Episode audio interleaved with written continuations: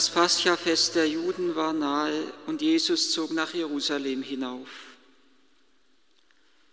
Im Tempel fand er die Verkäufer von Rindern, Schafen und Tauben und die Geldwechsler, die dort saßen. Er machte eine Geißel aus Stricken und trieb sie alle aus dem Tempel hinaus, samt den Schafen und Rindern. Das Geld der Wechsler schüttete er aus, Ihre Tische stieß er um und zu den Taubenhändlern sagte er, schafft das hier weg, macht das Haus meines Vaters nicht zu einer Markthalle.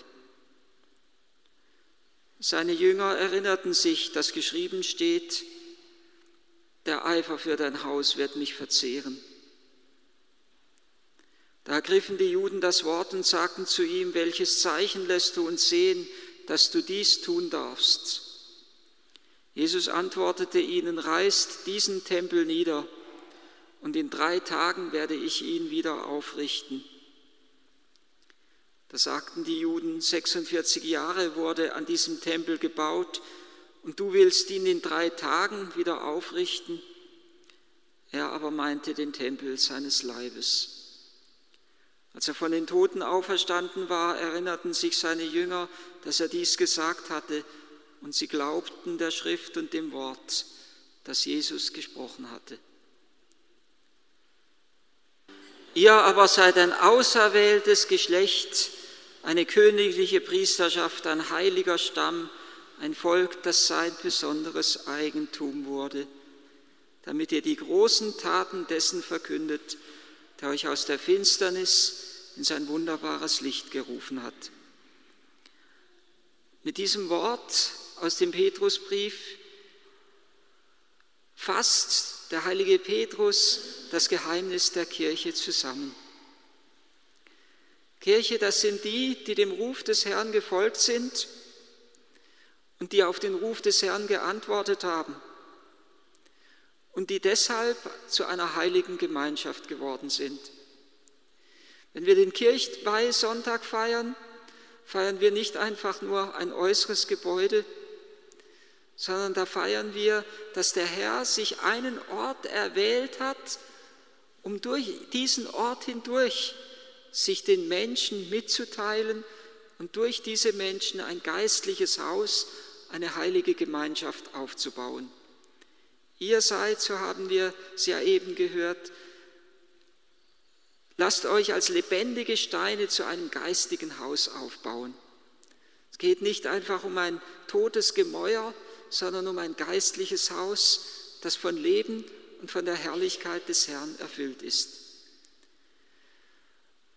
Und da, wo wir um den äußeren Hausbau bemüht sind, um die Würde, die Schönheit des Gottesdienstes, der Liturgie, des Gotteshauses selber, da hat es auch Rückwirkung auf unser eigenes Leben. So wie wir Liturgie feiern, so wie wir Gott hier anbeten, so wie wir Eucharistie feiern, so leben wir auch. Das Äußere und das Innere hat eine viel tiefere, einen viel tieferen Zusammenhang, als wir das auf den, auf den ersten Anblick meinen könnten. Da, wo wir der äußeren Ordnung und Schönheit dienen, da hat es auch eine Rückwirkung auf unser inneres Leben. Und da, wo wir in unserem Inneren eine innere Ordnung halten, ausgerichtet bleiben auf Gott hin, da wird diese innere Ordnung sich auch in unserem Leben zeigen und wir werden dann etwas von Gottes Gnade und Gottes Schönheit in die Welt hinein ausstrahlen können. Jesus hat sein öffentliches Wirken damit begonnen, dass er den Tempel, die Tempelreinigung, von der wir eben im Evangelium gehört haben, vollzogen hat. Und er hat sein Leben damit vollendet, dass er sein Blut vergossen hat, und um, um uns zu innerst zu reinigen. Er hat den äußeren Tempelreinigung vollzogen, aber damit kam nur in einer äußeren Zeichenhandlung etwas zum Ausdruck, um was es ihm zu innerst ging, um die Neuordnung unseres inneren Lebens, um die Heiligung unseres inneren Lebens, um unsere Neuausrichtung auf Gott hin. Und er hat nicht nur uns geheiligt, sondern indem er den Menschen reinigt und heiligt, legt er sozusagen die Grundlage, dass die ganze Schöpfung neu geheiligt wird. Denn von der Heiligkeit des Menschen hängt die Heiligkeit der Schöpfung ab. Da, wo der Mensch heilig ist, da, wo der Mensch ausgerichtet ist auf Gott, da kann die Schöpfung von der Herrschaft und der Sklaverei des Bösen befreit werden. Tempelweihgebet haben, ein Tempelweihgebet Salomos haben wir gehört und von der Tempelreinigung haben wir gehört im Evangelium und wir feiern den Kirchweihsonntag. Und darin kommt etwas zum Ausdruck, dass durch die Kirche hindurch, wie durch den Tempel in Jerusalem hindurch, der Herr unser Leben heiligen möchte.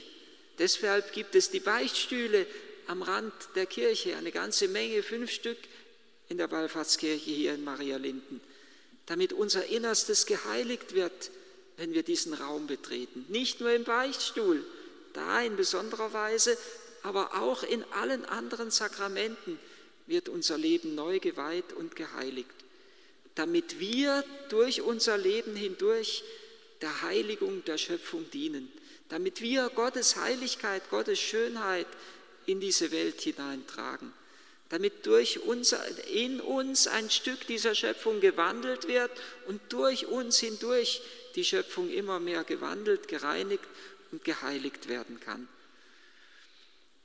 Der Herr lädt uns ein, in diesem Haus ihm zu begegnen und durch diese Begegnung mit ihm verwandelt und geprägt zu werden. Und die ganze Schöpfung, nicht nur unser Leben soll zu einem Tempel seiner Herrlichkeit werden, sondern die ganze Schöpfung soll eigentlich wie ein einziger Tempel sein, wie ein einziges Gotteshaus, in dem Gottes Herrlichkeit wohnt. Der heilige Johannes hat es geschaut in seiner Vision auf Patmos, wo er das himmlische Jerusalem sah, wie es von Gott her auf diese Erde herabsteigt. Und da, wo er dieses himmlische Jerusalem dann beschreibt, in all seiner Schönheit, Pracht und Würde, da sagt er, einen Tempel, wie es eben auf diese Erde herabgekommen ist, das himmlische Jerusalem, einen Tempel sah ich nicht in dieser heiligen Stadt. Denn Gott der Herr, der Herrscher der ganzen Schöpfung, ist ihr Tempel, er und das Lamm. Am Ende der Zeit, in der Vollendung der Schöpfung, soll die ganze Schöpfung wie ein einziger Tempel des Herrn sein. Ein Tempel sah ich nicht, denn Gott der Herr ist ihr Tempel. Er wohnt in der Mitte seiner Schöpfung.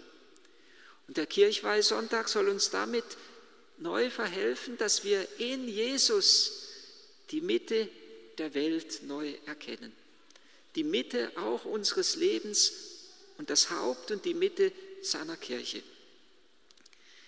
Es mag sich selbstverständlich anhören für uns als gläubige Menschen, dass Jesus die Mitte ist. Und doch glaube ich, dass wir immer wieder in der Gefahr sind, dass dieses Verständnis in Vergessenheit, in Vergessenheit gerät dass wir immer wieder in der Gefahr sind, Jesus nicht als die Mitte unseres Lebens, als die Mitte der Kirche und als die Mitte der Schöpfung anzusehen.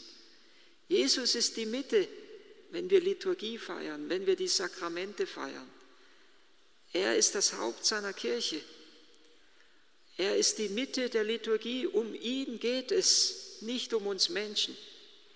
Wir müssen uns immer wieder prüfen, die Liturgie darf nie zu einer Selbstdarstellung weder des Priesters noch der Gemeinde werden.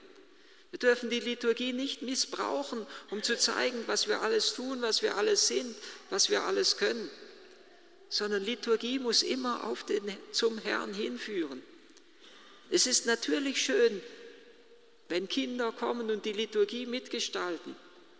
Wenn der Kindergarten an der Liturgie teilnimmt, wenn viele Menschen mitten teilnehmen an der Liturgie, wenn dieser Gottesdienstraum nicht nur äußere Mauern hat, sondern innerlich geschmückt ist mit den Altartüchern, mit den Blumen, mit den Kerzen, Da soll etwas vom Glanz Gottes zum Ausdruck kommen. Aber all diese äußeren Gestaltungselemente wollen nur dazu dienen, dass wir tiefer in die Gottesbegegnung hineinfinden. Wenn Kindergartenkinder die Liturgie mitgestalten, ist es etwas Wunderbares und Kostbares. Aber wir dürfen nicht bei diesem Element stehen bleiben. Und auch die Kinder dürfen nicht bei diesem Element stehen bleiben, dass sie im Mittelpunkt stehen. Sie sind nicht im Mittelpunkt. Auch der Mensch ist nicht im Mittelpunkt der Liturgie. So schön er auch gestalten mag, so schön die Orgel spielen, so schön die Menschen singen mögen, all das dient nur dem einen, dass wir in die Begegnung mit Gott hineinfinden. Dass alles Bereitung ist, damit es uns leichter fällt, ihm begegnen zu können. Letztendlich muss Liturgie immer Bereitung sein, in das Schweigen vor Gott eintreten zu können. Denn nur im Schweigen ist der Mensch empfänglich für das Wort Gottes.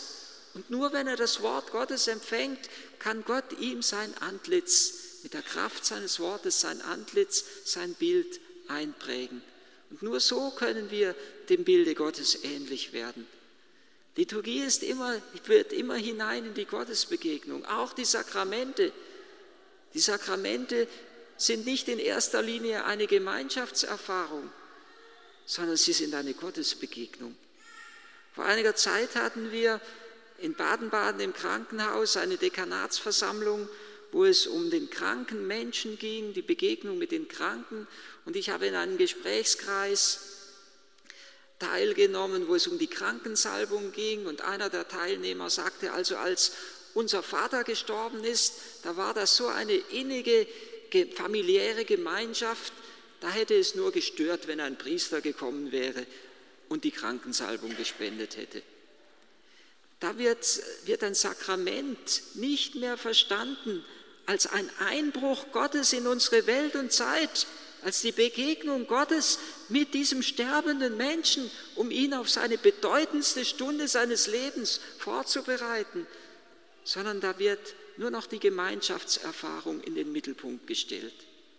Wir müssen immer wieder uns hüten, dass die, dass die Liturgie nicht einfach nur unserer Selbstdarstellung dient, dass, dass wir selber etwas sind, dass wir selber etwas machen, sondern dass all unser Tun dem dient, dass wir empfänglich werden für die Herrlichkeit des Herrn. Liturgie, Gottesdienst ist nicht etwas, was wir von unten machen, sondern etwas, was wir von oben empfangen. Ich sah das neue Jerusalem, wie es von Gott her, vom Himmel her auf diese Erde herabsteigt. Und, der, und, die Kraft unserer Liturgie wird sich darin messen, ob es zu diesem Durchbruch kommt zwischen Himmel und Erde, ob es zu dieser Begegnung kommt, jedes Einzelnen mit dem Herrn und seinem Schöpfer, oder ob wir in uns selbst gefangen bleiben. Wenn es nur um den Menschen geht, in der Liturgie, dann sind wir, nicht, sind wir nur den halben Weg gegangen und dann sind wir noch nicht zur Fülle unseres Lebens gelangt. Und das, wie wir Liturgie feiern, ob der Herr in der Mitte unseres Lebens ist, das ist bestimmend und prägend für unseren Alltag. Wenn er in der Liturgie nicht mehr die Mitte ist, wie soll er dann noch im Alltag unsere Mitte sein? Aber wenn er nicht mehr die Mitte ist, dann verlieren wir die Tiefe und den Glanz und die Würde und die Schönheit unseres Lebens. Nur in der Begegnung mit ihm gelangen wir zur tiefsten Tiefe unseres Menschseins. Der Mensch ist dazu bestimmt, an Gottes Herrlichkeit und an Gottes Leben Anteil zu haben, in die Gemeinschaft mit ihm einzutreten. Und bruchstückhaft sollen wir das erfahren, in der Kirche, in diesem heiligen Raum und in der Liturgie. Wir sollen einander helfen, dass wir in die Gottesbegegnung hineinfinden. Und unsere Liturgiefeier muss sich daran messen, ob wir Gott wirklich begegnen können oder ob wir nur menschliche Gemeinschaft feiern.